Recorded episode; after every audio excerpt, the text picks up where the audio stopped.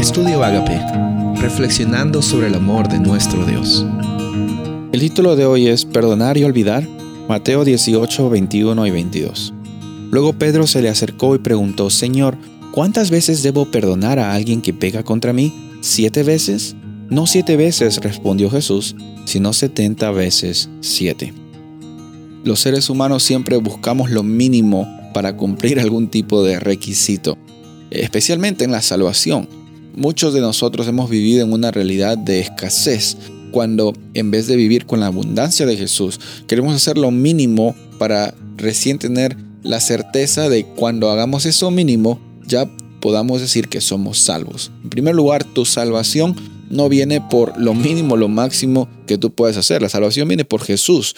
Tu comportamiento exterior no determina tu realidad de la identidad que tienes en Cristo Jesús. En segundo lugar, aquí Pedro dice, ¿cuántas veces tengo que perdonar? ¿Hasta cuándo tengo que yo soportar a estas personas que me hacen tanto daño? Bueno, en primer lugar, a la persona que ha sido abusiva contigo y lo sigue haciendo, no, no tienes que, que seguirle dando cuerda, como se dice, no tienes que seguir eh, insistiendo si es que hay un patrón de abuso, pero también por otro lado encontramos la realidad de que Jesús nos dice que estamos llamados a perdonar 70 veces 7, un número que eh, nos habla acerca de la plenitud del perdón que nosotros tenemos que ofrecer a las personas.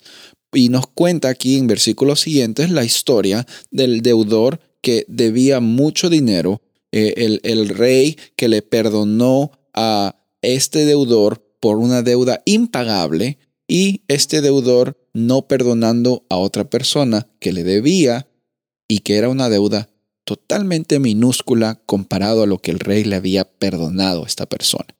Y esta es una realidad grande, el perdón es tan terapéutico, el perdón es bíblico, el perdón es literalmente tener ese mismo sentir de Jesús al perdonarnos por nuestros pecados.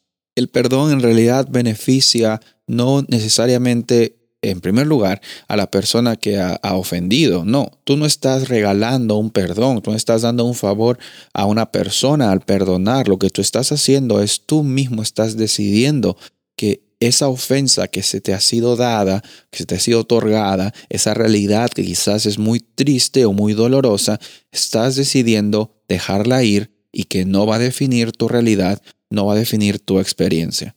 Te vas a dar cuenta, porque yo también personalmente me di cuenta, te vas a dar cuenta que muchas veces las personas que te hacen daño a ti también han sido, ah, por alguna forma, por alguna razón, también han sido ofendidas, también han sido traicionadas, también han sido atacadas.